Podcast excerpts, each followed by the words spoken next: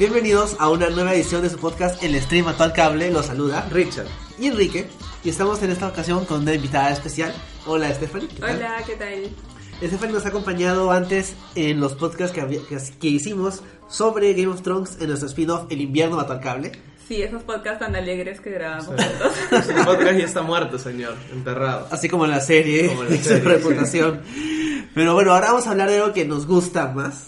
Sí, ¿no? definitivamente. Sí, bueno, se me estaba pasando. Stephanie es parte del equipo de Lobby Boys. Que Sí, puedes es. comentar un poco acerca de Lobby Boys. Bueno, en Lobby Boys grabamos sobre cine y también escribimos sobre cine y nos encuentran en lobbyboysshow.com. Genial. Nosotros también hemos sido alguna vez, ah, hemos sido invitados ahí.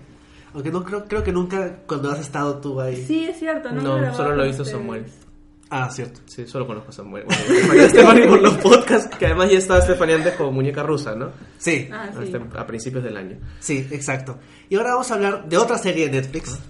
Para variar, hace tiempo que no hablábamos de series de Netflix. La semana pasada hablamos de Black Mirror, Ujú. que no, no se siente tanto como serie de Netflix porque empezó como una serie de Claro. TV británica. Sí. Esta sí es original. Es una serie original de Netflix y es una serie animada, lo cual también es interesante porque hablamos de animación solo cuando hablamos de Bojack. Bueno, ustedes han grabado de Rick and Morty, ¿no? Con, Sí. Andrea. Yo no he visto Rick and Morty todavía. No, con Gonzalo fue. Con Gonzalo. Sí. Ah. Pero ahora vamos a hablar de una serie, creo que bastante distinta a Rick and Morty. Igual parte de este subgénero ya es de animación para adultos, ¿no? Sí, sí, es Está verdad. prohibido para sus hijos de 6, 7 años. No es la gallina pintadita. Esa No es Paw Patrol. No. Me daría risa que alguien se equivoque y vea, la- vea un episodio de Tuca y Bertie pensando que es como la gallina Bueno, picadita. que vean Tuki y Bertie, pero que no vean Boyac. Porque si ven sí. Pobres niños. Adiós. Sí, es verdad. Bueno, vamos a hablar de Tuca y Bertie. Creo que ya, se- ya, ya hemos adelantado que vamos a hablar de esta serie de Netflix. Es una serie animada de 10 episodios de media hora. La serie ha sido creada por Lisa Hannawald, que es la encargada de la animación de, de diseño y producción en Bojack Horseman.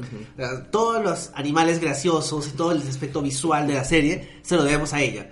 Y de hecho, se nota también esa influencia acá. Sí marca un poco cierta diferencia para que no se sienta tan como que Bojack, pero enfocado en otros personajes. El No- spin-off de Boyac. no, no se siente así, pero sí notas que es la misma artista detrás.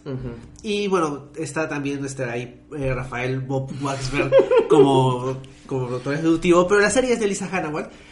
Y es interesante que haya sido, que le hayan dado en Netflix esta chance de hacer su propia serie. Claro, lo que siempre decimos, ¿no? Que toda buena serie, Boyac es una de nuestras series favoritas y todo esto, que genere más este personas involucradas dentro del mundo audiovisual, ¿no? Que derive del cuarto guionista de Boyac, alguien que ahora tenga su programa con Lisa Hannawell y que sea un producto que se siente que tiene esa influencia, pero que es otra cosa en realidad, y eso lo vamos a discutir en este podcast, ¿no? Sí, creo que hemos hablado suficiente de Boyack porque la serie no tiene nada que ver con Boyac.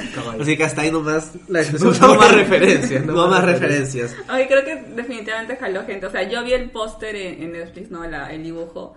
Y inmediatamente dije, ah, ok, esto debe ser algo como Boyack, pero con dos, dos amigas. Sí. E inmediatamente fue el motivo por el que vi la serie. Claro, creo que es un buen gancho porque sientes que es el mismo estilo, ¿no? Ajá. Sí, porque obviamente la misma persona detrás. Claro. Por lo menos en el aspecto visual. Y bueno, es una serie que tiene un cast interesante. Eh, la serie está protagonizada por Tiffany Haddish y Ali Wong, que son comediantes americanas, que son, bueno, Ali Wong ha, ha hecho varios especiales de comedia para Netflix, así que, y ha hecho una película para Netflix, así que está más o menos vinculada a ellos. No he visto la película todavía. No has visto. Esta es la de Maybe... La del meme de Keanu Reeves. Ah, La ok. del de Keanu Sí, All- ella es la protagonista. Ella sí. es la protagonista. Y sale también este Keanu Reeves, Randall Park. O sea, no la he visto tampoco, Meme, sí. pero he visto el meme y he visto la escena de Keanu Reeves con distintas canciones. Claro, pero solo sacan ese clip. Pobrecito del parque. O sea. Bueno, sí, a Randall Park. Sí, pero bueno, ya, ¿qué vamos a hacer? Bueno, ¿qué se hacer? O sea, es Keanu Reeves, no puedes competir. No puedes luchar contra eso. Sí. Dicen que es lo mejor de Toy Story 4. Sí, también he leído eso. Sí. Siendo una buena película, que es lo, la Más noticia que me ha alegrado la semana, que Toy Story 4 es una buena película. Yo tenía mucho miedo. Yo también. Bueno, Sí. desde la 3 he tenido miedo. Claro. La 2 era muy pequeño como para entender el concepto de secuelas malas. Sí. Pero hasta ahora lo han logrado, bien por Pixar. Sí, me sorprende. O sea, es como que, wow, han logrado hacerlo tres veces. Sí. No es poca cosa. Pero es Pixar. Sí. Y Netflix en este caso también, como hemos hablado ya en un par de podcasts, estaba o tiene la necesidad un poco de seguir sacando cosas buenas. Bueno, Netflix saca todas las semanas cosas y a veces no podemos comentar todas, pero digamos que esto ha sido un poco el trimestre HBO, ¿no? Increíblemente Game of Thrones, bueno, eso no increíble, pero increíblemente Chernobyl. Yo no sé por qué sigo preguntándome en todos los podcasts cómo una serie como Chernobyl es la serie de esta época del año. Y Netflix como que se ha quedado en el medio. Tuki Berti acaba, bueno, no acaba porque Netflix estrena y acaba el mismo día. Pero Tuki Berti se ha quedado ahí. Siento que sí se le ha rescatado, los críticos le han dado su sitio. Pero más Chernobyl, e incluso más series chiquitas como Fleabag, le han comido un poco la- el, el peso en la industria de televisión, ¿no? Claro, Tú que se estrenó el 3 de mayo, que es justo en medio de temporada Game of Thrones. Claro.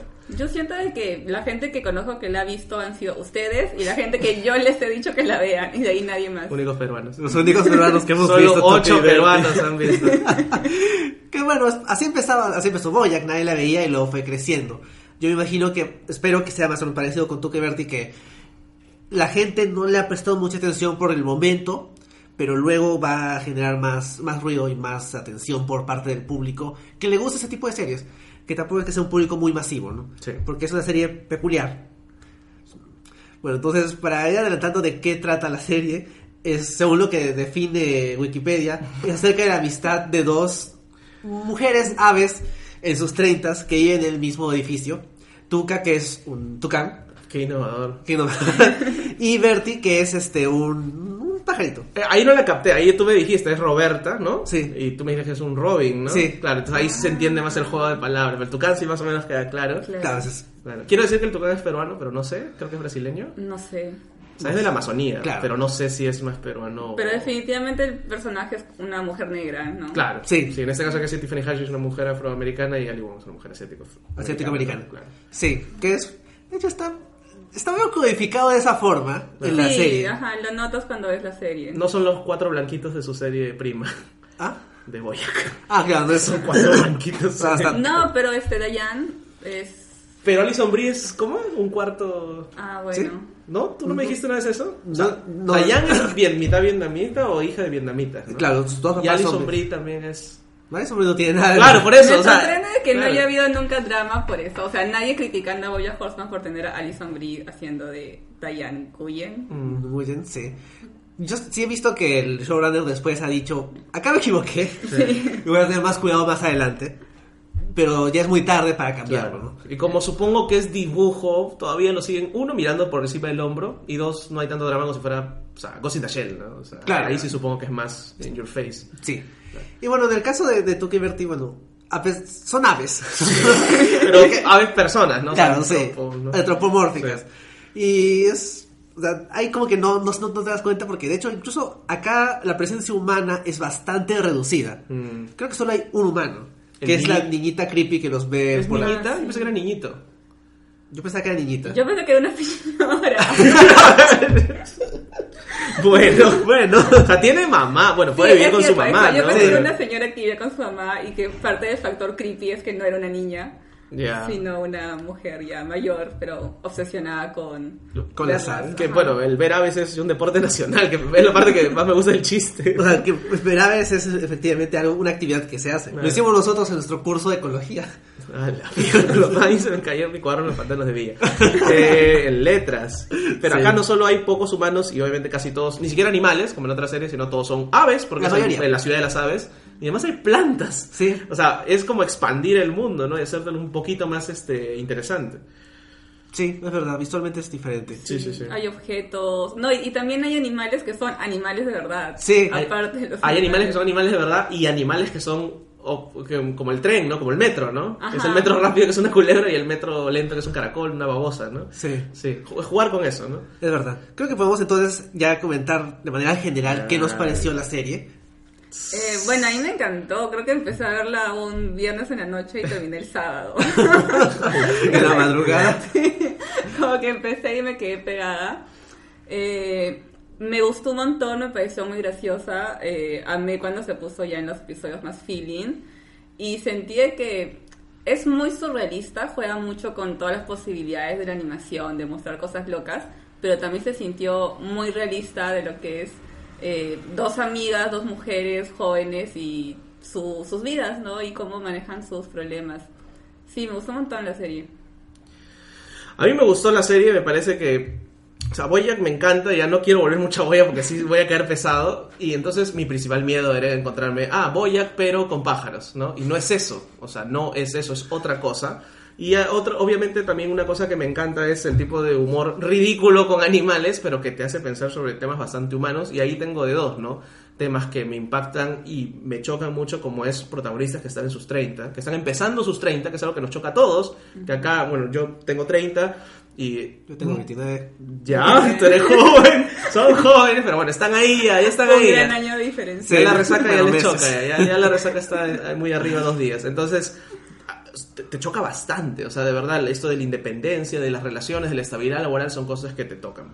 Y además está todos los temas que se tocan, que, les, que las tocan las protagonistas son dos mujeres, ¿no? Que a mí, ¿no? Nos tocan de manera distinta, obviamente, pero nos permite tener la empatía suficiente en la serie para que entendamos esos conflictos. Entonces, por ese lado, me pareció bacán. Solo tengo una crítica con la serie que la puedo desarrollar después, que me parece que es una serie que hay que controlar un poquito el aspecto visual, porque me parece que es una serie bastante efervescente, esta palabra me gustaría usar, es en constante ebullición y creo que podría ser que a veces respire un poquito como respira el capítulo 9, que es el- un, poquito, un poquito más controlado, ¿no? Entonces, pero por, por demás me parece súper fresca, innovadora, profunda, que es lo que yo reclamo un dibujitos, porque como tú lo has dicho en varios podcasts, Enrique, yo con dibujitos tenemos una relación bien rara, pero agradezco eso, ¿no? Que me den temas que yo necesito. Sí. Que no me los da Game of Thrones, o sea, Chernobyl, ¿no? Chernobyl ya está bien, pero donde hay un tipo treintón que está construyendo su vida y su matrimonio. ¿no? Bueno, a mí también me gustó bastante la serie. Creo que sí, demoró un poquito en engancharme realmente. Creo que, no, no tanto, el segundo episodio fue el que finalmente me enganchó, pero sí sentía que el, el piloto no me terminaba de convencer. Luego ya a medida que se metía más en la cabeza del personaje de Bertie me gustaba más. Sí, tengo algo que reconocer bastante de la serie es que me gusta bastante el personaje de Bertie, más que el personaje de Tuca. Ahí también. siento que hay un pequeño desbalance. Siento que es un poquito más la serie de Bertie. Y creo que esa podría ser mi crítica, de que si bien es una serie acerca de esta amistad y están bien diseñados los dos personajes, hay una historia que me parece más interesante que la otra. Y eso como que hace como que hay un pequeño desbalance en la trama. Pero visualmente es muy interesante. Los actores de voz están muy bien elegidos. Y te cuenta una historia bastante, por un lado, como decías, de nuestra edad, por los conflictos que tiene, pero también que nosotros mismos, o sea, Richard y yo, no vamos a vivir y que la serie, yo me parece, ya lo discutiremos durante el podcast, lo trata bien y de manera bastante compleja. Y es, para ser animalitos, dos aves que viven en un mundo wacky, no significa de que el mundo sea que el mundo sea wacky no significa de que no tengan dramas humanos entre comillas Mm. de manera compleja y de manera bastante interesante así que bueno creo que en general el balance es positivo sobre la serie pero podemos entrar ya a comentarla con más detalle y con spoilers de la temporada Pensé que decir, podemos entrar a comentarlo con más detalle después de estos comerciales. Auspícianos. no, no sé una tienda de cosas para pájaros Yo iba a decir. Parque de las Leyendas, pero maltratan a los animales. Ok, no. bueno esos animales son maltratados emocionalmente Sí. Bueno, entonces, Tuca y Bertie es una serie sobre Tuca y Bertie. Hay que empezar hablando de Tuca o de Bertie. ¿por quién quiere empezar? Eh, bueno, creo que es como tú dices, de que definitivamente Bertie tiene más protagonismo. Eh, para empezar, de que uno de los personajes principales es su novio, este, ¿cómo se llama? El novio ¿Speckles? Glenn de The Walking Dead. es que es Steven Jones Nadie ha visto Burning, ¿no? Para hacer otra referencia. O sea de hecho leo bien relativamente bien Después de Walking Dead. Sí, a todos los que se van les va relativamente bien, bueno, no todos. Pero bueno, Pero bueno, eh, y sentí que a veces la serie sí era solo sobre Bertie o era sobre los tres en realidad. Como que siento que su personaje también como que le quieren dar personalidad y sí siento que pudieron haberse metido más en lo que es la historia de Tuca, que creo que puede ser muy interesante, pero estamos viendo más eh, lo que le pasa a Bertie, su trabajo, su estado Mm. mental, y Tuca es más como que el chiste y solo para algunos momentos más sentimentales. sí, es verdad. Sí, o sea, Bertie es la que tiene mayor conflicto emocional a nivel múltiple, ¿no? Y sobre todo lo que nos pasa, que es básicamente cuando tienes tus 30 y tú dices, las dos grandes cosas de mi vida tengo que ya no empezar a trabajarlas, tengo que consolidarlas, porque ya no tengo 20, tengo 30, que es mi trabajo, mi carrera y mi vida personal. Le hace mi pareja, si uno puede sentir presión. Si la tengo, si no tengo, tengo que buscarla, y si la tengo, tengo que, oye, sí, me voy a casar con ella, me voy a casar con él, ¿qué voy a hacer, no? Claro. Entonces, ahí sí siento que hay más chicha en, en, en Bertie, ¿no? Claro, Bueno, de hecho, la, la serie empieza ya con Bertie con Speckles con una, una relación larga. No, Sí. no creo, no recuerdo si es que dicen cuánto tiempo van juntos, pero se entiende que es una relación larga porque comienzan a vivir juntos. Entonces ya es otro paso asociado a la edad de que ya, ya pueden comenzar a vivir juntos y es también cómo funciona esa mecánica de relación de pareja viviendo juntos Sí. y por otro lado cómo eso afecta su relación con Tuca y el aspecto profesional de que ella tiene una carrera estándar trabajando en una empresa de algo, no me acuerdo qué sea su empresa. Ah, ¿Marketing? Eh, sí, marketing, creo, y analiza la data. Ajá, Sí, ya. Pero que tiene una pasión que es la repostería. Sí, este es interesante porque claro, la serie empieza con una relación larga ya con Speckle y viviendo juntos en el sentido que ella ya no va a vivir con Tuca y ahí está un conflicto inicial que Tuca va a estar fuera de la casa y por eso se quiere mudar como que arriba. Esta situación clásica de comedia americana de que ahora la pareja está junta y tienen que vivir en el departamento y el amigo se va, que lo hemos visto en un millón de series, ¿no? Usualmente al final. Sí, claro, usualmente cuando la serie no es tan buena. Ah, o en Friends también eventualmente. También pasa eso, sí. Friends, Ya lo que siempre pasa en las comedias gringas de que todos los amigos viven juntos, en el mismo departamento o en el mismo edificio. O súper cerca. Ya que en Perú no pasa. Eso es como mi sueño hecho realidad, todos mis amigos en el mismo edificio. Oye, tenemos que grabar podcast. Ah, ya nos encontramos en la sala en media hora. tenemos que irnos en micro hasta la casa de Enrique. No, tú no estás tan lejos. Todo- Por ahora, por ahora, sí. Entonces, claro, a partir de esa situación, me parece súper interesante lo que hacen con Bertie, con Speckle. Me parece lo que más me gusta de la serie. O sea, el análisis de una relación que es bonita, que, es, que ya tiene tiempo, pero que inevitablemente pasa lo que siempre pasa, que es la flama se empieza a apagar poquito, ¿no? No es que se apaga totalmente, o sea, no estamos ahí, pero que cuando ya tú ves que el altar se está deconstruyendo un poquito, ya como que te asusta, te da miedo. A mí me gusta mucho la perspectiva de Bertie porque Speckle es bien secundario en realidad, ya luego podemos hablar del novio de Speckle, tú le tienes hambre creo. Porque Te tengo ganas de comer Te lo, pollo. te lo quieres comer con papas y con arroz al vino. Qué miedo, pero, pero lo que hacen con, con, con, con, con, con Bertie, con Roberta, es bien interesante. Porque además juegan con, sí, la psicología del personaje, que verbaliza lo que siente. Pero lo que más me gusta de la serie es, y esta es mi última referencia, se los prometo a Boya. No, no te creo, pero... No me No te crees, creo. En Boyac hay un capítulo donde al principio del capítulo hacen todo lo que Boyac está pensando de manera de dibujos distintos al usual, a la usual animación que hace Boyac, ¿no? Es como que coloreado, despintado, Sí. medio... ¿Cómo se llama la canción esta de Take, Take on Me? Take on Me. Algo así, ya. Y esto acá lo hacen seguido y usan otras cosas. O sea, van a espacios negativos, blanco y negro, plastilina, creo que hay una etapa. O sea, Sí. lo que más me gusta de Tuki y Bertie es que juegan. Se nota que se están divirtiendo, que Lisa Hannawell se la está pasando bien, a pesar de estar contándote un conflicto súper fuerte como que, uy, ya tengo tiempo con mi novio y creo que ya no lo quiero tanto, me voy o me quedo. O sea, es bien interesante cómo hace esa dualidad interesante visualmente y a la vez profunda narrativamente, ¿no? Y eso es lo que me gusta, ¿no? Y, y sí, Bertie es el más interesante. O sea, Tuca, como dice Stephanie, es el amigo wacky, que tal vez en la segunda temporada le dan más cosas, pero por ahora es Bertie, ¿no? Sí. Sí, creo que también la historia, eh, gran parte de la temporada trata de cómo Bertie está en ese punto en el que ya tiene su carrera, le está yendo bien, tiene su novio, están juntos, le está yendo bien, y todo en su vida en realidad le está yendo bien. Pero es el problema de que ya conseguí todas las cosas que tenía que conseguir y ahora soy feliz, como que no, no llega a sentirse realizada, simplemente como que logró ponerle el check a su lista y ahora está pensando en realmente está como que asustada de no estar tan feliz como se suponía que debió estarlo. Y ese es el conflicto principal de, de la temporada. Mm. Así que por completo se centra en ella, ¿no? Mientras que en Tuca también está pasando por sus cosas, pero no ves que... O sea, su, su mudanza es al principio, pero lo que está iniciando la serie es ella, es su amiga Bertie, mudándose con su novio. Y eso es lo principal de la serie. Claro, Tuca es más libre, por esa personalidad no se hace tantos problemas. Bertie, en cambio, es. No es control freak tampoco, pero tiene que tener todo en, estan- en estancos, no en cajones, ¿no? Mi trabajo bien, no debo llegar tarde, no debo faltar, mi, la relación con mi novio tiene que estar muy buena y a la vez no quiero descuidar a mis amigas, entonces es muy interesante eso de cómo hace Cheque, como tú dices, vive por default en realidad y al final se cuenta que llegó a los 30 y no hizo lo que quería, que era hacer tortitas, ¿no? Entonces, Sí. De hecho, lo interesante es que cuando te introducen al personaje, lo que te dicen, no no te dicen en qué trabaja, te dicen que le gusta la repostería. Y luego cuando te muestran que trabaja en una oficina normal, es como que, ah, pensaba que se dedicaba a la repostería. Claro. O sea, no, o sea, es una cosa que le gusta hacer, pero que no es lo que puede hacer para su vida. Como todos nosotros. Bueno, también, que es una cuestión también bastante... Una cosa con la que uno se puede identificar fácilmente. Como hacer podcast en de... Bueno. Viviendo haciendo Sí. podcast. Por ejemplo, a, a mí me gusta que el personaje de Bertie es bastante complejo porque tiene un montón de temas adicionales. Como decías, por ejemplo, el segundo episodio me, me gustaba porque se enfoca en su trabajo y en todo lo que le pasa en el trabajo, pero porque tiene un objetivo que es un objetivo, digamos, que, eh, que nos han enseñado que es correcto, que es ir creciendo, haciendo carrera en tu trabajo. Y se pasa todo el episodio sufriendo distintos problemas para que le den un ascenso.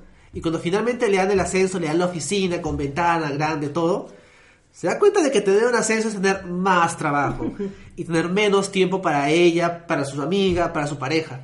O sea, avanzar en tu carrera necesariamente implica sacrificar lo demás. Claro, que antes en la comedia americana, bueno, hasta ahora tal vez en algunas era simplemente, o sea, si es la comedia oficina, es solo tu vida en la oficina. Si es la comedia de los amigos, el trabajo es hasta ni siquiera sabemos dónde trabajas, pero a mí lo que me en importa. Friends, que- Claro, ¿no? O sea, son, puede haber el trabajo coyunturalmente en el capítulo chistosón de, ah, Mónica en el trabajo, ¿no? Ah, Ross en el trabajo, ¿no? Pero acá es todo.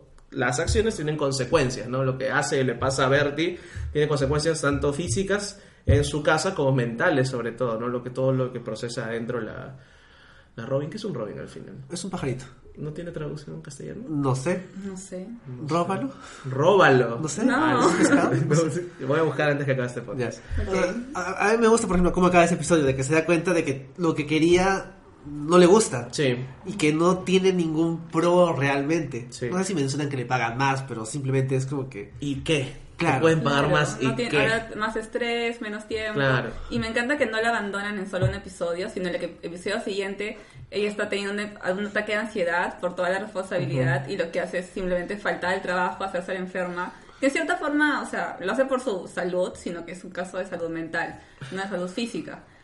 Y me encanta que pudieron simplemente haber dicho, ya, tenemos un episodio sobre el trabajo y ahí lo dejamos. Mm. Pero no, tiene consecuencias de que su trabajo sí le estresa mucho y necesita un tiempo para ella.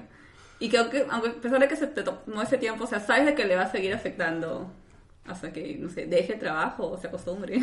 Sí, sí, pues... O sea, eso queda ahí resuelto, ¿no? O sea, O sea, la ansiedad es un tema que tienes simplemente, ¿no? O sea, en ese momento se le pasó por todo el tema de los bichos sexuales, pero pues, la serie es bastante me wacky. parece uno de los mejores chistes de la serie.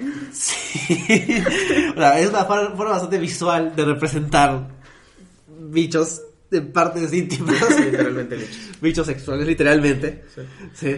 Y lo siguen en la trama y todo, es bien raro, pero o sea, me gusta que ese episodio también donde ella no quiere salir, se siente eh, ansiosa en todo aspecto de, de su vida, es muy fuerte porque es un problema que le pasa a la gente y que normalmente no se ve, o sea, tal vez uno de los problemas, a veces la televisión o pone a la enfermedad mental como algo que no hay, o lo pone en el extremo ya estilo Boyack, de lo más crítico, lo más dramático. Ah, yo pensé que ibas a decir el extremo de las series noventeras a principios de los 2000, que es el loquito, loquito asesino en serie, ¿no? No, eso, ya, es como claro. que negativo. O sea, cuando lo quieres tratar. Tal vez es como que el episodio penúltimo de la temporada, donde todo se, va- se viene abajo. Claro. Pero acá es como que es un, es un episodio en el medio, es como que el cuarto episodio. Claro, en este caso creo que la serie es un poco más optimista porque sí, pues la relación de Tuki y Bertie es bonita y es buena, o sea, no es tóxica como otras relaciones de televisión en general, sino que ellas se apoyan. El mismo Speckle, que tiene varias cositas, más allá de que es un personaje más blando, más aburrido, tiene cosas, un par de cosas negativas, pero igual trata de apoyarla y además Bertie consigue otro tipo de apoyos, ¿no? Por ejemplo, o role models como la pareja de lesbianas del capítulo 9, ¿no? Que es Jane Lynch y Isabella Rossellini. Yo no sé cómo consiguieron Isabella Rossellini, la hija de Roberto y Ingrid Bergman. Entonces, pero genial, ¿no? Y, y tiene esas guías y un poco puede superar estos, estos traumas, estos, este, estos problemas y estos ataques que ha tenido a lo largo de su vida, ¿no? Entonces, eso está bien. O sea, me parece bacán ver ese personaje que no ha resuelto toda su vida entera, pero va resolviendo paso a paso las cosas que le ponen enfrente, ¿no? Sí, se Sí. siente optimista, lo cual Sí. voy a o sea, nunca me siento optimista porque No. bien siento que te estás yendo en picada. Claro. Mientras acá es como que ya tiene un problema, tiene una crisis, pero tiene apoyo y Mm. se vuelve a levantar y vuelve a ir al trabajo y vuelve a hacer las cosas que tiene que hacer. Que también creo que le ayuda el tener un, un trabajo estable y cosas estables en su vida. Que aunque le aterra a ella la rutina, también creo que esa rutina la, la calma un poco, porque creo que en general cuando sufres de ansiedad te ayuda a tener una rutina y tener cosas que tienes que hacer. Sí, o sea, yo creo que la- al hacer toda esta trama de la ansiedad, la serie no lo ha hecho así como que irresponsablemente. O sea, creo que lo han- lo han pensado bien. No, no es un gimmick. Sí, No, no es mi personaje en la temporada tal tiene una enfermedad mental, una ansiedad. No, no, es algo que, que, que define al personaje, el personaje en torno a ella lo busca superar, ¿no? sí. Y está muy bien. O- Y otra vez visualmente, o sea, lo hacen de puta madre, ¿no? Este concepto de que dentro de. Bueno, es Inside Out también, ¿no? Dentro de Bertie hay otra Bertie, y dentro de otra Bertie hay otra Bertie. O sea, no es algo totalmente novedoso, pero me gusta cómo juegan el diálogo entre ellas, ¿no? Eso está muy bien, de que la define a ella, ¿no? Sí, es verdad. De ahí, bueno, el, el aspecto de la relación con Tuca también me parece interesante. Como en toda historia de amigos, eventualmente los amigos se pelean. Ala, como Pasa. los. Bueno, no ha pasado en el Smack, pero... Todavía. Drama, drama de quinta temporada. Pero digamos que es algo más o menos... Tú veías la temporada y Eso va a sabías... pasar cuando no sabemos si va a ser el smack de la casa de papel. Ahí va. Ahorita vas a pelear con Roger. Ah, o sea, va- o sea, pasa en todas las series que tratan sobre la amistad. Eventualmente se van a pelear. Sí. ¿Ustedes qué les pareció el conflicto que se genera entre ellas? Silencio. Me gustó que la resolvieran rápido, porque pudieron haber ido más episodios sin que ellas se hablen. Y, pero no, o sea, como que me gustó, me pareció muy dulce cómo se amistan porque se dan cuenta de que, bueno, se quieren y el conflicto están haciendo de sentirse inseguras de que Tuca tiene miedo de perder a Bertie y Bertie está preocupada porque Tuca no se cuida a sí misma. Así que me gustó que no fuera un conflicto tonto de enojarse por una tontería y no hablar. malentendido, Claro, sí. exacto, la típica, ¿no? Que se pelean por un malentendido, sino que venía de inseguridades más profundas y que pudieran resolverlo y siempre basándose en el, en el hecho de que son amigas que se quieren. Claro, y a mí me gusta que resuelvan el hecho sabiendo que igual son imperfectas en su propio criterio de que obviamente, por ejemplo, Bertie nunca sería como Tuca y viceversa, pero ellos abrazan esa diferencia y, reconocen que se quieren a pesar de eso, ¿no? O tal vez por eso, entonces ese momento en el carro es bonito, este, lo hacen sin- con poco diálogo, porque es así la reconciliación entre amigos, creo que capta muy bien el chip de la amistad, no sé si el chip de amistad entre mujeres, que no sé si será distinto entre hombres, pero hay códigos y creo que la serie me transmite lo que yo tengo que saber en esa escena que sin con poco diálogo y más bien con una escena en un carro abrazándose y siendo loca, como que las lágrimas llenan el carro y todo eso, siendo igual graciosona, igual es bastante conmovedora, ¿no? Sirve. Y lo que me gusta es, como lo que dice Stephanie, que no se alarga, no es drama de media temporada, que están peleados o puta, si esto lo hubiera escrito, este, no sé, Aaron Sorkin, se enamoraron del mismo chico y qué sé yo. No, lo resuelven rápido. Y lo, una cosa más me gusta de la serie es que no acaba en cliffhanger, pero continúan los capítulos. Es más, creo que el capítulo 8, 9 y 10 son seguiditos. Al menos el 8 y el 9 son seguiditos, ¿no? Claro, porque tratan una trama continuada que ya llegaremos a eso. Claro, claro, entonces la serie es bien ágil en ese sentido, ¿no? Y te demuestra que sí, la vida real, porque sí, a diferencia de su prima, que es una estrella de televisión, que no somos ninguno de los tres acá, lo que le pasa a Bertie nos ha pasado de alguna forma a los tres en menor o mayor medida. Y sabemos que la vida continúa, o sea, puede haber el gran día donde yo superé mi gran tema con mi rival de la chamba y le gané por fin, pero al día siguiente tengo que pagar las cuentas. Entonces, eso es- esa cotidianidad es lo que más me gusta de la serie, ¿no? Y son pájaros. Sí, a mí también me gustó que, o sea, sabía que iba a haber el conflicto y finalmente como lo solucionan es orgánico Mm. y claro, también se siente un poquito más inclinado del lado de Bertie, por eso decía que sentía que es la, la serie, la Mm. protagonista, porque lo- la trama de los últimos tres episodios es sobre Bertie. O sea, es efectivamente algo que le pasa a ella y cómo ella reacciona y cómo Tuca la apoya en esa trama.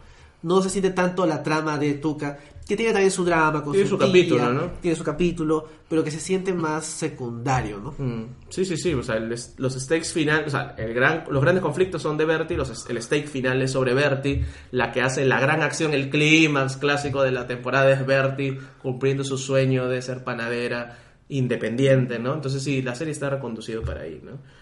Y te cuentan, pues, y te sacan temas, este, o sea, a lo largo de la serie hemos visto la ansiedad de Bertie que quedaba clara, el tema de su relación un poco que se está pagando con Speckle, pero luego, por ejemplo, en el, último, en el penúltimo capítulo sale el tema del, del abuso que sufrió. Que yo no sé si lo habían dicho antes o yo No, recién creo me di no. cuenta. A mí me sorprendió porque no, no pensé que su, su ansiedad viniera de ahí. Mm. O sea, no, no pensé que fueran a llevar el tema por ahí. Creo que, no sé, hacen un, un par de comentarios sobre ella y la playa, pero no, o sea, yo no me vi venir de que ah, había sido porque había sido abusada de niña. por- una vez estaba en la playa. Por el salvavidas. No, ajá, pues salvavidas, ¿no? Y sí, me sorprendió bastante, pero creo que lo manejaba muy bien. Y como decías tú antes, en es- este episodio se siente menos loco que los otros, como que se lo toman más en serio, es un episodio más, más lento, se siente más delicado y creo que trataron bien el tema de, no, mostremos esto y como que saquémosla del, del mundo y la locura que siempre muestran para poder tocar ese tema de una manera más suave. Claro, tal vez, o sea, era el- si la serie necesitaba respirar en un momento era ahí, porque era el capítulo, también el capítulo 9, donde justamente el, el protagonista resuelve, o la protagonista resuelve un gran conflicto, se da cuenta de un gran conflicto, ¿no? O sea, la temporada hemos tenido ese capítulo del juicio en el centro comercial, súper loco, a mí no me gustó tanto, porque, o sea, sigue la serie, o sea, yo también soy medio cuadrado cuando veo la serie, o sea, me gusta la locura, pero controlada. Pero sí agradezco que en el 9 hayan dado ese respiro. Y sí, tal vez en el futuro poder controlar un poquito esto de mil chistes por minuto. Porque siento que, o sea, pueden ser todos graciosos, pero tienes que, tiene que haber momentos de contraste, ¿no? Para un poco yo acordarme más de los chistes más legendarios de la serie, ¿no? O tal vez es mi opinión personal. En realidad mi episodio favorito creo que fue el del el centro comercial, el, el- ese es el de los bichos sexuales, ¿verdad? Sí, el Sí. del supermercado. Claro, que mientras Bertie está teniendo un ataque de ansiedad y tiene este número musical Sí. Que me encantó, me recordó bastante a Crazy Ex Girlfriend. Esa es una serie Es bastante musical, sí. sí. Por un lado está eso y por el otro lado está la, la- la locura de los bichos sexuales Sí. que son músicos aparentemente y les gusta hacer fiesta. Este sí creo que fue mi episodio favorito. Pero también me gustó que tuviera ese contraste, o sea, que en una temporada de 10 episodios puedas encontrar dos episodios tan diferentes me pareció un gran Sí, logro de la sí, y te habla bien de Lisa Hannaway que sabe lo que quiere y sabe qué hacer con sus personajes también, ¿no? O sea, y a veces es difícil en una primera temporada, recién muchas otras series están encontrando el- la línea de los personajes, ya casi, al menos con las dos protagonistas sabe qué quiere. Sí, o sea, por ejemplo, en este episodio 9, o sea, igual tiene sus momentos wacky, o sea, en general el lago mismo es raro, la, la pareja con la que está, o sea, la gente, o sea, toda esta temática es rara, pero no, el ser raro no le cangrejo. quita... Se el come la pata del cangrejo. Sí, el cangrejo gigante. Cangrejo gigante, mito bojón. O sea, es, es como que eh, es raro, pero no deja, por ser raro, no le resta a la intensidad del episodio y al drama interno que tiene Bertie, que al final, o sea, termina siendo un buen episodio para su desarrollo de personaje. Me acabo de dar cuenta de algo. ¿Qué cosa? El cangrejo gigante es un mito wahun que representa que los wahun tienen que juntarse para vencer al mal más grande que es el cangrejo y los que se juntan a vencerlo son aves chiquitas Ah, que se juntan para matarlo. Ah. Lisa Hannaway, el amante de la historia de mira. Tal vez. Referencias. Se Ah, come la pata del. Si la llegas a conocer, le, le contarás el mito. Y... Para el Comic Con 2020. Como con la voz de Goku. Ay, Dios. Bueno, este, ¿a ustedes qué les pareció la trama de la panadería? En Ah. el aspecto de la trama de, de Bertie. Ah, me, me gustó, me pareció que... O sea, es todo este trama de, de abuso que se da no solo en la... que en realidad lo- lo- la serie lo toca desde varios puntos, ¿no? Está ella con el jefe de la panadería, está ella con lo que le pasó de niña, En el trabajo está el en gallo. el trabajo El está el gallo. gallo, cuando va a correr está la gente comentando porque está en short, o sea, lo toca una y otra vez Sí. y sí, me, me, me pareció interesante que quieran tocar esos puntos de diferentes formas y me sorprendió bastante que, bueno, en un episodio se da de que eh, el jefe, el pingüino, como que le, la toca y como que le empuja a hacer algo que ella no quiere. Y luego ella va va al baño. Y bueno, en el baño se, se masturba después de que le ha pasado esto. Y me pareció, o sea- o sea, me sorprendió y me pareció muy valiente de la serie de mostrar esa reacción de alguien que ha sido, que acaba de ser abusada, que es algo que la mayoría de series ni tocaría y la mayoría de gente ni siquiera querría hablar de cómo una mujer puede reaccionar de esa forma. Mm. ¿no? Y por supuesto es algo que de lo que ella no, no va a hablar, de lo que las mujeres no suelen hablar, cómo puede ser abusada y encima que una parte de ti haya disfrutado de eso. Pero ellos se atreven a decirlo y sí, o sea, me pareció muy, muy interesante. Hasta después incluso se burlan de eso. Cuando se ve que ella no estaba sola en el Ah, baño. la señora Sí, que ajá. estaba. Sí, o sea, y también funciona de una manera interesante en contraste con esta nueva chica que entra a trabajar. Los pollitos. Sí, que uno piensa que la mecánica va a ser igual o peor porque es una niña joven, inocente, que llega a la gran ciudad. Y la serie lo, lo subvierte y lo utiliza para dejarte más clara la como que el impacto de lo, lo- lo terrible que es este pingüino y la necesidad de destruirlo en lo que queda de la temporada. Sí, pues es verdad lo que dice, o sea, el pingüino es lo más obvio, pero los, las tramas de abuso a, a Bertie han estado desde el principio con el gallo, el gallo mansplainer y todo, todos tenemos un gallo en el trabajo. Todos, todos somos Sí. el gallo. Entonces el problema es con el pingüino que la trama es bien fuerte porque, como dice Stephanie, no solo primer nivel de complejidad, voy a tocar una trama de abuso que ninguna otra serie podría tocar tan valientemente, pero segundo nivel de complejidad, la posibilidad de que la víctima disfrute, no sé si del abuso o al menos el abusador sea una idealización que tiene la víctima, que es el gallo, el gran chef. Si yo quiero hacer algo, voy a mirar hacia los que ya están consolidados, ¿no? Entonces el gran chef, que además es todo fuerte, pues es un pingüino, no me he dado cuenta hasta el capítulo final, es decir, un pingüino emperador, creo, ¿no? Supongo, tendría Sí, sentido. Sí, un pingüino emperador. Entonces, sí, es bien interesante. La escena de la masturbación, que además es explícita, es, ¿no? es los últimos minutos del capítulo, es... Se, se me había ido del, del- de tener en la mente hasta que Stephanie lo ha traído de vuelta, ¿no? Entonces sí, pues es un tema que, que resulta interesante hasta dónde va la serie, hasta dónde quiere contrastarte, ¿no? Ya luego entramos a la etapa donde, sí, a partir de lo que pasa con la pollita, queda claro que el pingüino es malo, es una persona, es una basura, y luego le sacan la vuelta ya de formas wacky como con el video, y luego eso se hace viral. Entonces la serie te demuestra que también está consciente de dónde, qué, qué a ellos le están haciendo también, ¿no? Se utilizará armas de la vida real para un poco integrarlas en la trama, ¿no? Y me gusta que planten semillitas, algo que ya no hacía Game of Thrones, por ejemplo, esta iguana, o este, ¿cómo se llama? Gecko. Había una lagartija que era activista, que repartía Ah, la chocolates, sí, sí, ajá, sí. que vuelve luego en el final para un poco ayudarla a Bueno, Bertie pero a sacar Bertie esto. iba a las, a las charlas de este Ah, grupo. ya iba a las charlas, ya. Claro. Claro, pero está en la esquina, siempre está en la esquina repartiendo. Entonces, también es un mundo que están construyendo. Siento que en ese mundo a veces hay personajes más memorables que otros. Personalmente a mí la planta no me llama mucho la atención. Tal vez me he perdido algo de entenderla. Pero sí, por ejemplo, otros personajes sí se me quedan, ¿no? Sobre todo el jefe. Bueno, o sea, también me parece interesante que el pingüino, una vez de que está acorralado, lo que hace es básicamente sabotaje. Mm. O sea, no es solo que aprovecha su posición de poder para el abuso, sino que la utiliza para mantenerla silenciada. Sí. Y básicamente lo que, o sea, lo que motiva la trama wacky de que reparten los pastelitos Papá por Noel la ciudad como Papá Noel. Pero no es que el tema se agota ahí, sino que ellos, o sea, más, o sea, yo creo que en la industria de Hollywood ese tipo de cosas pasa también. O sea, por algo, por ejemplo, no, no se denuncia a la gente grande porque no es que va a caer. Y no es que. o sea, no va a caer. Y no solo no cae, sino que por haberlo acusado, hasta ahí no va a quedar tu carrera. Tú te vuelves la mala o el malo. O sea, simplemente ahí se agota tu carrera. Mm. O sea, todo el mundo o sea, él va a ir con la gente que confía en él para cerrarte.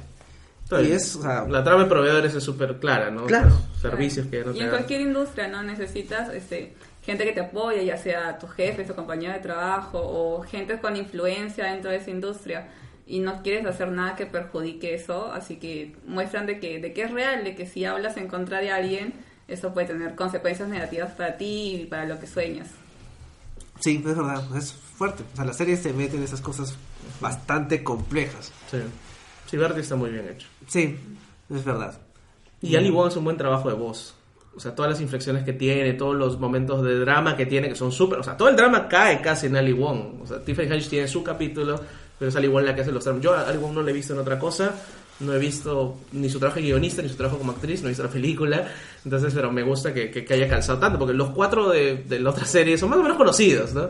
Entonces, Sí. acá Ali Wong... y- Tiffany Haddish es más conocida, incluso. Sí. Tiffany Haddish es conocida, la desconocida es Ali Wong. Pero acá es todo, ¿no? Acá le entró bien a darle personalidad a un dibujito, que no es tan fácil tampoco. Y que lo diga Speckles. ¿no? bueno, ¿algo más que quieran decir de, de Bertie para pasar a Tuca? No, creo que o sea, es el mejor personaje, el más desarrollado. Y sí, vamos a hablar de Tuca. Sí, Tuca es un tucán. Que es, o sea, es la clásica también historia de amigos que son disparejos, porque Bertie es mucho más metida en sí misma, no es de hablar fuerte, es una persona más tranquila, y en cambio Tuca sí es más ruidosa. Life. Sí, eso es una buena forma de definirla. Sí. Y tiene una vida desordenada, no trabaja. Pues trabaja en varias cosas. Trabaja en varias Hace cosas. globos, pasea perros. Sí, sí, sí. sí. Y, y claro, no solo es su trabajo, sino su vida en general, su departamento es un desastre. No, o sea, Bertie Speckle es una suerte de soporte, aunque al final no lo necesita mucho, pero tú que está más en el aire, ¿no? Es Bertie su soporte en realidad. Y ahí hay una relación bien bacán, porque hasta qué punto, la- uno de los aspectos que más me gusta de la amistad es hasta qué punto tu amigo es tu amigo o es tu amigo soporte. Y cuando pasa eso, que tu amigo es un soporte, pero para el otro amigo tú no eres el soporte, ahí hay una relación que o cambia o se rompe. Entonces, esa parte me parece que está bien hecha. Y es todo a través de Tuca, porque Tuca es la que es, necesita el soporte de Bertie. Y literalmente hay una parte que creo que Tuca, corrígeme si equivoco, se imagina a Bertie diciéndole, qué necesitada que eres, ¿no? You're so needy, ¿no? Claro, o sea, cuando se pelean tiene esta parte en que Tuca está viviendo una vida, entre comillas, desordenada, pero tiene a Bertie como su conciencia. Mm. Pero es una conciencia mala, porque Claro. trata de minimizarla. Pero Bertie no es así. Claro, y- pero no es la verdadera, claro, es Claro. verdad. Creo que Toca también tiene un problema de, de salud mental que la serie no toca, como si lo hacen con Bertie. No, con Bertie hablan bastante de su ansiedad, hasta tiene una canción dedicada a eso. Mientras que Toca, hay un momento en el que está arrendando su departamento, que es un desastre, y está escuchando un podcast, y en el podcast en algún momento le dicen, eh, si amas, si piensas que todo lo que es basura tienes que quedártelo, entonces bueno, tienes un problema de salud mental, hablaremos más en el siguiente episodio. Y creo y bueno, mientras dicen eso, tú ves como tú que está cogiendo un montón de basura que debería botar y, y lo pone en la pila de cosas que va a guardar. Es como que sería, no solo desordenada, sino desordenada al punto de que probablemente viene de un problema más profundo. De atención, algo así. No sé, tal vez perder a su mamá, perder a su familia. No, se- murieron sus papás, ¿no? O sea, Su papá nunca lo menciona y su mamá sí murió. sí, su mamá es la que murió. Claro. Y tal vez de esas pérdidas viene la necesidad que tiene de guardar todo, a pesar de que está guardando basura. Pero es algo de que la serie no llega a tocar. Y tal vez en la próxima temporada le dediquen más tiempo a eso. Sí, yo también siento que los problemas internos de Tuca, no necesariamente los relacionados a su relación con Bertie, los van a tocar después. Coger un poco, por ejemplo, cuando hay este episodio con- donde va con Speckles a la casa de su tía, que es el episodio de Tuca, que en general me parece interesante la perspectiva de esta relación de... O sea, ella se aprovecha de su tía porque le da la plata, pero a cambio de eso tiene que soportar el abuso emocional de su tía, de criticarla, hablar mal de ella, siempre ser negativa con ella. Y al final, bueno, decide no seguir aceptando ese abuso. Se rompe el cordón. Sí, y el cheque. claro, que, que es la historia clásica del familiar pesado, pero que está ahí, es el único, bueno, hasta que luego nos que tiene la hermana, Sí. pero es el único familiar que te apoya, bueno, económicamente también. Y todo ese capítulo es ella dándose cuenta que la tía, pues, está cagada, ¿no? Y hay que romper eso, ¿no? O sea, le dan su capítulo, sí, normal, como ahora tenemos el concepto de serialización normal que en la segunda temporada desarrollen más a Tuca, ya sea porque Lisa Hanaway era su intención o porque tal vez escuchó la crítica especializada Como este nosotros. podcast y dijo, ah, no, tengo que darle más profundidad a Tuca y, y lo va a hacer, ¿no? Pero las semillas están ahí, o sea, Semillas. se- semillas, sí, que se ¿Y tú comen los pájaros. Tú que es alguien que se encuentra muy solo, o sea, eh, sé que es normal que en las series los grupos de amigos no tienen más amigos, no siempre. Como en la vida real. Son cinco amigos y no tienen más amigos, Otros no nadie más. todos son blancos. Pero sí me, preocupa de que ella solo tiene a Bertie. O sea, con su Mm. familia no tiene una relación, Mm. este, no tiene novio, no tiene otras relaciones, no tiene un trabajo estable. Y para ser una persona muy extrovertida, que parece muy social, en realidad se siente está, bastante pues. aislada. Claro, eso es el quiebre, pues, ¿no? La Claro. realidad parece y no. Exacto, parece. Y parece muy feliz, pero creo que, que hay una tristeza muy profunda en el personaje, pero bueno, no lo han, no lo han desarrollado todavía. Pero la serie creo que es lo suficientemente inteligente y bien hecha para darte ya, oye, sí tiene estas cosas, o sea, se puede leer debajo de la, de la piel de este tucán, ¿no? No es simplemente, ah, es Joy, ¿no? De Friends, que está feliz, ese chiste, sí, y va a fiestas, no, o sea, hay algo más abajo de esto, ¿no? Sí, sí, ahora que, o sea, que mencionas el tema de que está sola, es muy interesante porque, claro, es en teoría debería tener más amigos porque es divertida, es más activa, no está como que metida en sí misma como, como Bertie, no tiene una relación, así que en teoría tiene la vida por delante, pero está sola. O sea, tiene los bichos, un episodio, tiene... El novio mono, ¿Ah? un novio mono. Ah, sí, me dio mucha pena, porque Ya. se notaba que le gustaba tanto, pero le da muchísimo miedo estar con alguien y tener una cita normal. No sabe Sí, cómo tener una no cita sabe. normal. Sí, eso, eso también es, ahora que me se me había olvidado este episodio, pero eso también es muy bueno. Pero cómo porque- tener una cita normal. Claro, Yo no porque sé eso. ¿Te imaginas que el, Diez perso- años no ¿te imaginas que el personaje chistoso... Claro, no hace sabes. 10, no, pues hace 10 años no tengo una cita nueva, pues. Entonces, pero me imagino, o sea, si a mí me ponen, por saber decir, yo no sé, 2019, a mí me da miedo, cada año que pasa me da más miedo. Entonces, el tener el capítulo de cómo diablos es una cita con alguien que te puede gustar, pero que no conoces, o sea, es súper raro y cómodo y loco, ¿no? Y feo al final. Sí, es verdad, es, es difícil. Y es un aspecto que a los personajes que son así, larger than life, normalmente no los ves en esa etapa de la verdad es que no, no todo esto es, no es que es una fachada, porque ella sí es así, pero no es suficiente. O sea, Claro. Hay aspectos de su vida que igual están incompletos. Se- y, y ella se siente que no sabe cómo afrontar ese tipo de situaciones. Lo cual a mí me gustó, me gustó esa, esa profundidad que le quisieron dar.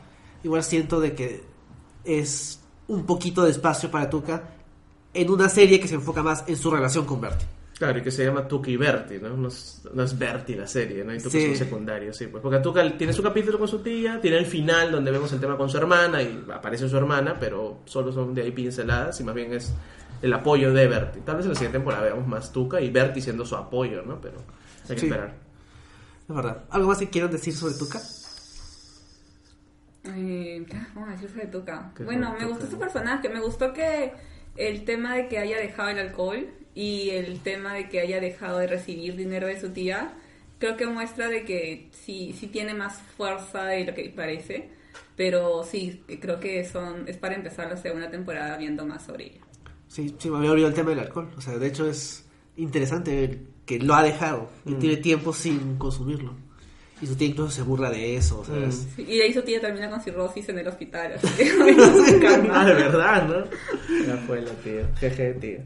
Sí me gustó también ver un poco de su relación con, con Speckers, porque son tan diferentes y creo que es una amistad entre ellos sería interesante de, de explorar. Sobre todo porque Speckers me aburrió y... ya lo dijo ya, el gato está fuera de la bolsa. pero ya. pero me, me gustó cuando lo cuando bueno cuando está ebrio con Tuca usando esa La bata, bata. y sentí que bien por fin Speckers tiene personalidad Como yo, solo soy divertido cuando tombo. Claro, este. Porque esos también son, incluso las series no tocan mucho. Es ya, la pareja, la pareja, los mejores amigos, los mejores amigos. Pero el, el novio o la novia con el mejor amigo de tu pareja, generalmente no se ve, ¿no? Creo que Marshall y Robin tienen un capítulo. de- Hay un capítulo. Hay un capítulo nada más entre ellos dos y era bueno, pero nunca más usaron eso, esa relación, ¿no? Entonces, acá lo usan bien y sí, Speckers funciona cuando está con gente. Sí. O sea, cuando está con Robin, y con Roberta y con, con Bertie, y cuando está con, con Tuca. Sí. Pero solo no.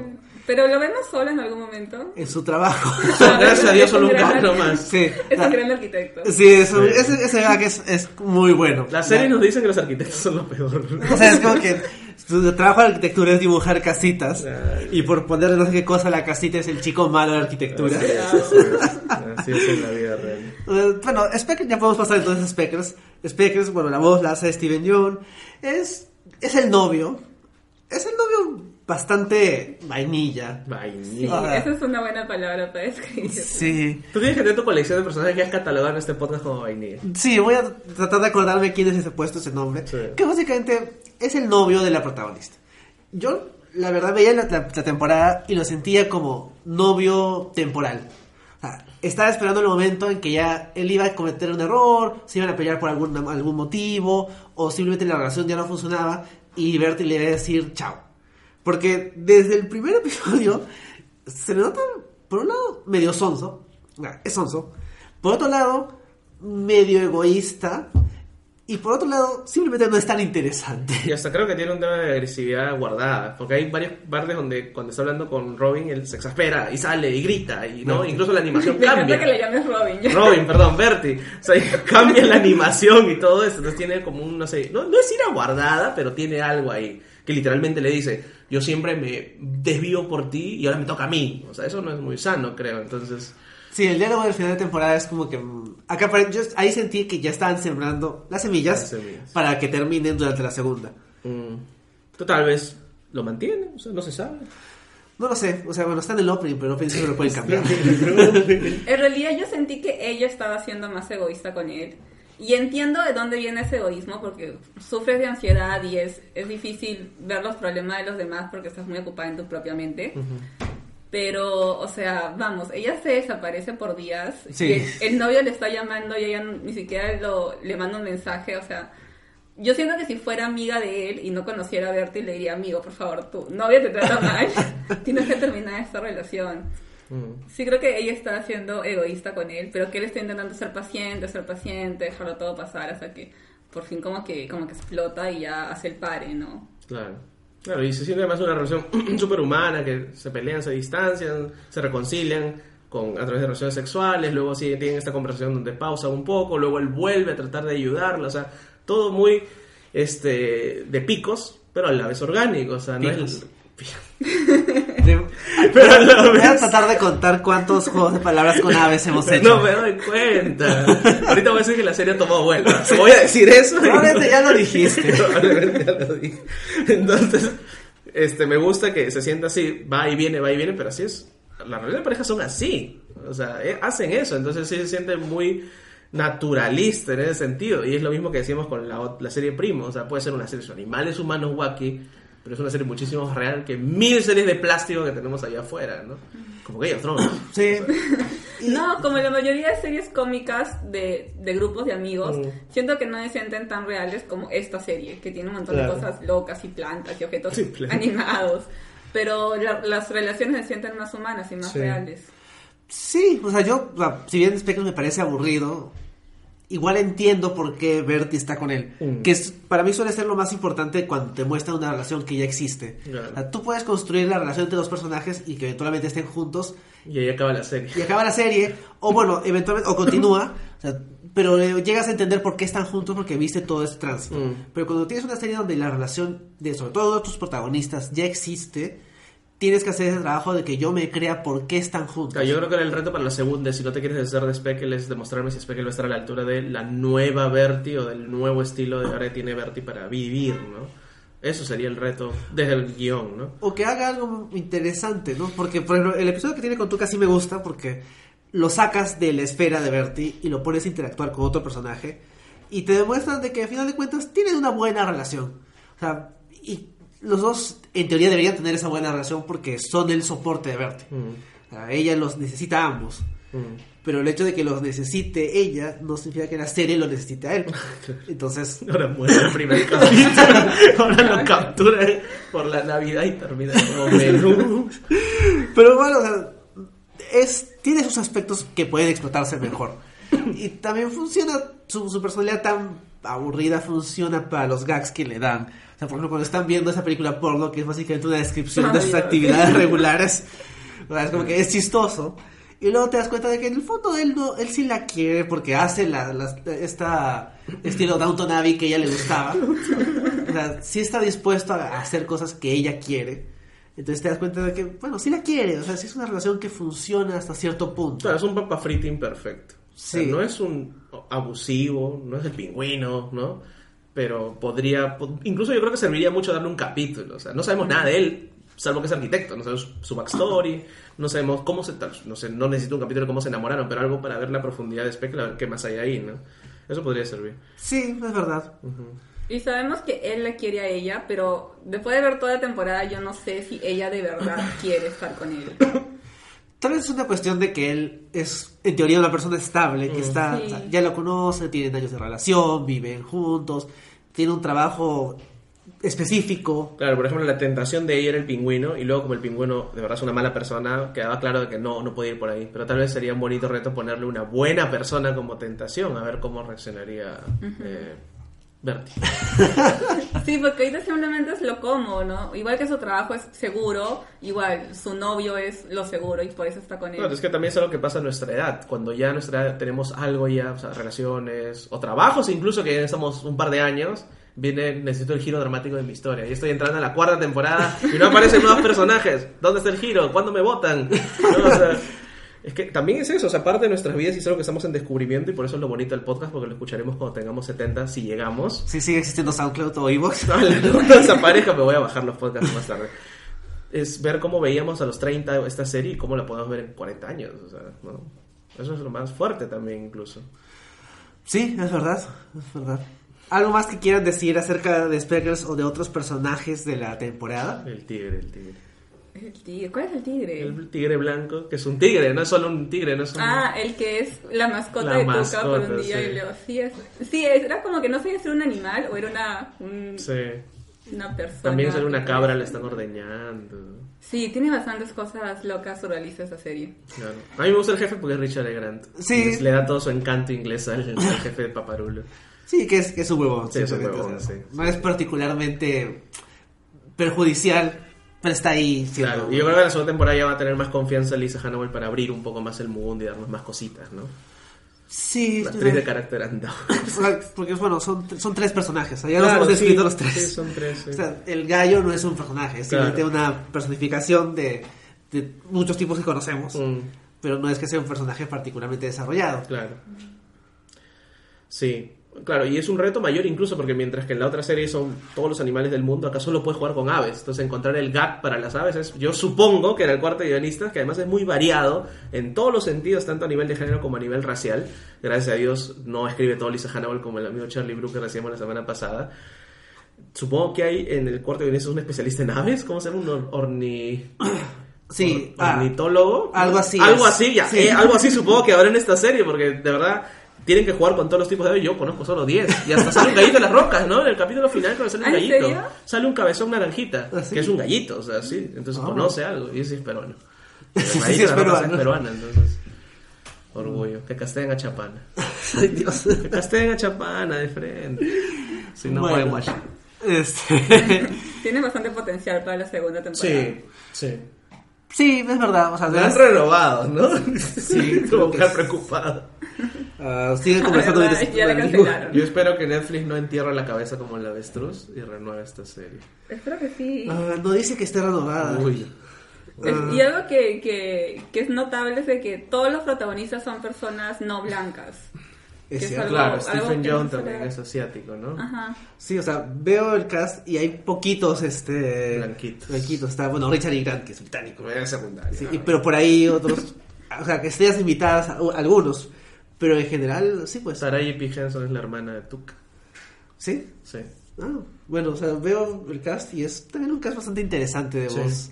Sí, sí, sí. Creo que sería bacán, ¿no? Alguna vez la perspectiva tal vez de... Porque los actores de voz son un gremio y en algunos países son poderosísimos como en España. O sea, el- la actuación de voz también es- no es fácil, no es solo pararme frente al micrófono y decir tres, tres cosas, ¿no? Sí, pero o sea, yo me acuerdo que había un documental, ah, no acuerdo cómo se llamaba, pero una- un documental sobre actores de voz. Sé. Y por ahí uno de ellos como que deslizaba que no le gustaba, por ejemplo, esto. Donde tu cast no es actores de voz. Son actores Claro, que están haciendo voz. son actores, sí. Pero, por ejemplo, hay actores de voz que nunca has visto, Mm. pero que han hecho como que han trabajado en todas las series de tu infancia. No, los de Toy Story. Que hay un tipo que siempre sale en todas las películas de Ratzinger, Ratzinger, Ratzinger. ese, que siempre sale en todas las de Pixar. Sí, Nunca pero- sé como su cara. ¿no? Bueno, sale en Star Wars. ¿Ah, sí? Sí. Bueno. Este, no, pero actores de voz como, no sé, por ejemplo, este, ay, ¿cómo se llamaba el que hacía de Pinky? Bueno, ajá, por ejemplo, Phil Lamar. Icono. Que son, este, que es un actor de voz que ha trabajado un montón de cosas. Ya. Eh, nunca lo has visto. No. Y por ejemplo, ellos se dedican a ser actores de voz, Ah, pero este tipo de series no los castean, Mm. porque castea, no estrellas, porque no es que Ali Wong sea la estrella, No, no. pero es una persona más o menos conocida, Sí. que no se dedica a hacer voces, Mm. que ha hecho voces probablemente en algún lado, pero que no se dedica a eso. Claro, claro. Y es un conflicto interesante porque es como que no es nivel, por ejemplo, este eh, Robin Williams como el genio de Ladino, Ujú. que opaca a todos los demás, pero sí es una cuestión de vamos a dejar de lado a los que nadie conoce y vamos a poner gente conocida como Richard E. Grant, que no es tan conocido, pero es conocido. Y tiene su nominación al Oscar. ¿no? Sí. Claro, sí. Te gana, ¿no? Y no veo la necesidad, porque no sé cuánta gente de verdad diga, ah, tal actor famoso está en tal serie animada, y de verdad empiezan a ver la serie cuando no lo van a ver, sino va a ser solo su voz. Sí, pues a mí me gustaría saber cómo consiguen Isabela Rossellini para... o sea, ¿Cómo le picheas la idea? O sea, a nosotros nos ha gustado Tuki Berti porque la hemos visto, pero ¿cómo le picheas a Isabela Rossellini? Pero Isabela Rosalini no hacía la narración de un programa raro de animales. No lo sé. Sí, me parece que Un programa de pingüinos. Tal vez le gustan los programas animales y dijo, ya, me apunto. Tal vez o sea, le puede gustar el tema animal y dijo, bueno, es lo más cercano que voy a estar a hacer. Claro, sí, Green Porno, que era acerca de este la vida sexual de los animales. Green Porno, y yo quería ese título para hacer mi subgénero en mi trabajo. Claro, donde Rossellini actuaba los rituales de apareamiento de los animales. Ala, ¿qué tales referencias? de Sí. ¿Es una Castillo, persona ¿no? disfrazada de una mosca? Es Isabela Rossellini disfrazada de mosca. Bien. Así que Tiene sentido. le gustan las cosas raras. Ya. Sí, entonces sí tiene sentido. Sí, todo tiene sentido. Bueno, entonces ha sido una gran serie de los mejores estrenos de Netflix, de lo que recuerdo al menos últimamente, ¿no? Como estreno. Y yo creo que más bien Netflix debería darse cuenta que son estas joyitas y no tal vez sus monstruos mastodónticos los que debería promocionar. Porque tú, Kiberti, o sea, o sea, la han comido Game of Thrones, o sea, nadie ha hablado de ella salvo un par de críticos especializados. Y nosotros. Ocho peruanos. Bueno, los ocho peruanos que, que hemos visto. tú que- todo. Sí, pero sí, a mí también me da pena que no haya sonado más. Pero me gusta que la serie sea buena. O sea, Sí. que el primer intento de, de Lisa Hannibal de hacer su serie, de contar la historia que a ella le interesa contar, le haya salido tan bien. Con sus cositas que sí hemos comentado, pero que en general es un buen producto y me genera la, es- la esperanza de que las cosas nuevas que estén en Netflix aún son buenas. Sí. Sí, aún. Aún. Sí, aún. Sí. Todavía hay esperanza para Netflix, aunque es- estrenan muchas series de que me parecen olvidables. De vez en cuando están en el trabajo de hacer algo especial y atrevido como esto, ¿no? Que una serie animada, mucha gente no le tiene fe a las series animadas, piensan de que no, animaciones para niños. Pero no, se pueden hacer cosas interesantes y atrevidas, ¿no? Como que esta serie da algo especial que no sueles encontrar. realistas, ¿no? Realistas. No sé, como la semana pasada hablamos de Black Mirror, de que lo supernatural y ciencia ficción descansa en la realidad, también lo mismo con la animación. Claro, o sea, Dibujitos algo- locos, pero que te cuentan algo de acá. Claro, algo que se siente muy humano. Sí. Exacto, a pesar de que son aves. Sí. Y tienes momentos como la abuela haciendo un pastel. Y es una serie muy rara. Es una serie muy Es rara. wacky. Ahí sí entra tu... Es- Tal vez deberías definir qué es wacky, porque tú lo usas siempre y yo no sé si la gente sabe qué es wacky. Raro, o sea, curioso, Curioso. peculiar, diferente. O sea, pasan cosas de que se- son una locura. No pueden pasar en la vida real. Claro. Y que sería una serie que en un segundo visionado ganaría más, ¿no? Porque podríamos captar mejores chistes que a veces se te van, ¿no? Porque este no, uno no puede captar todo entre la traducción y todo esto, o sea, se te pierde, ¿no? Y Claro. además hay chistes visuales. Sí, Sí. la verdad, bastante humor visual. Sí. Bueno, creo que eso ha sido todo por esta edición. Estamos contentos con, con la serie, nos ha gustado, esperamos que la segunda temporada la confirmen pronto. Ah, sí. Sí, Esperemos. esperemos. O sea, Disenchanted tiene su nueva temporada, ¿por qué no le pueden dar o no? No, Ganar la- es la segunda mitad. Y ya fue. Mm, ¿No se estrena este año? No lo sé. Bueno, hay Funcos. Hay Funkos de todo. Sí, ¿Quién no pero- tiene? Sí, espero que saquen los Funcos de Tuca y Berti, así como sacaron Funcos de Boyac. No hay excusa, ¿no? Claro, no hay excusa. Discriminación. Esperemos. Esperemos. Sí. Y bueno, muchas gracias Stephanie por habernos acompañado. Gracias por invitarme. Si puedes decir nuevamente dónde te pueden encontrar. Me pueden encontrar en Lobby Boys, en Instagram y en Facebook. Genial. Richard, Bueno, ah, ¿para qué me van a buscar? Ya, bueno. mi crítica retable. Bueno, Este, pueden buscar las críticas del cine de Richard en la página web de Ikeaos en ikeaos.com. Pueden encontrar las ediciones anteriores del podcast ahí también. Pueden buscarnos en iTunes como el Stream al Cable. Pueden buscarnos en Spotify como el Stream al Cable. Y en Evox también como el Stream al Cable. iTunes ya no dices porque ya se murió, ¿no? ¿Cuál? iTunes. iTunes o ya digo. ¿No ha muerto? iTunes, no, o Sí, sea. yo los escucho en iTunes. Gracias. Es Stephanie. la única de tres. O sea, la, aplicación iTunes estaban diciendo que iba a morir. Pero la idea de. Ah, ya, ya, ya. El portal de ventas de Apple no. O sea, Va. obviamente Apple no va a dejar de vender. Entonces, algo más van a rebrandear ahí. Pero bueno, donde sea que esté, donde, donde sea que se puedan escuchar podcast, ahí estaremos. Y dejen sus comentarios y de las series que van a seguir, porque se estrenan más series y hay otras que se nos han quedado, pero hablaremos. No crean que como ya han acabado un millón de series y no hemos hablado, vamos a hablar poco a poco. Tenemos un retraso obligado por Game of Thrones que dijo por un mes y medio solo yo, ¿no?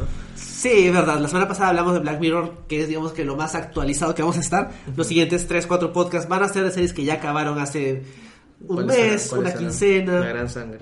Bueno, vamos a hablar, este, espero, de Chernobyl. Chernobyl. Vamos este a- podcast le va a que buena. Chernobyl. vamos a hablar, espero, de Fleabag. De Fleabag tenemos que hablar, es lo mejor Que han visto seis peruanos, creo. Seis peruanos. Seis Hay- no, hay más capítulos de Fleabag que per- peruanos que han visto la serie. Pero bueno, ya veremos cómo hacemos con eso. Lo haremos, lo haremos. Pero vamos a seguir comentando esas series que son las series que han sonado esta, Y esta ya- época Claro, y ahora julio donde hacemos nuestro balance de... de la mitad del año. ¿Entrará Game of Thrones? ¿Qué Ah, creen? ah, sus apuestas, Sinceramente, ¿qué creen que va a pasar con Lo Henry? peor es que va a ganar el Emmy a mejor serie. Sí, eso. Oh, Dios, sí. Sí, pues, porque yo tenía esperanza de que Killing Eve le quite el Emmy, pero como esta segunda temporada ha recibido críticas injustas, me parece, pero ya llegaremos ahí, ya no veo otro contendor para Game of Thrones, entonces ahí sí, ya como que chao. Chernobyl es miniserie. Claro, es una miniserie. Big Little Lies también. Big Little Lies. No, No, ya no. claro, ya no, por los sí, pero creo sí. que no cierra el plazo de admisión ya ahorita. O sea, tendrías que mandar los dos primeros capítulos de Big Ah, Little sí. Lies. Ah, Sí, había, había un tema ahí con los Claro. plazos y había no me acuerdo qué serie que no entraba completa, pero como tenía tres episodios dentro Claro. del plazo sí entraba. Claro, esos Handmaid's Tale, tres. por ejemplo, hace Esa, eso. sí. Esas entran, porque Handmaid's Tale también ya estrenó sus tres primeros capítulos y entra. Pero para el próximo podcast les traemos la respuesta. Yo dudo mucho que, que HBO se abra con dos grandes series para dividir votos. Sí, no tienes que razón. eso, o sea. Ya veremos. Bueno, ya veremos. Sí, eso ha sido todo por esta edición. Gracias, Stephanie. Gracias. Chao. Adiós. Chao.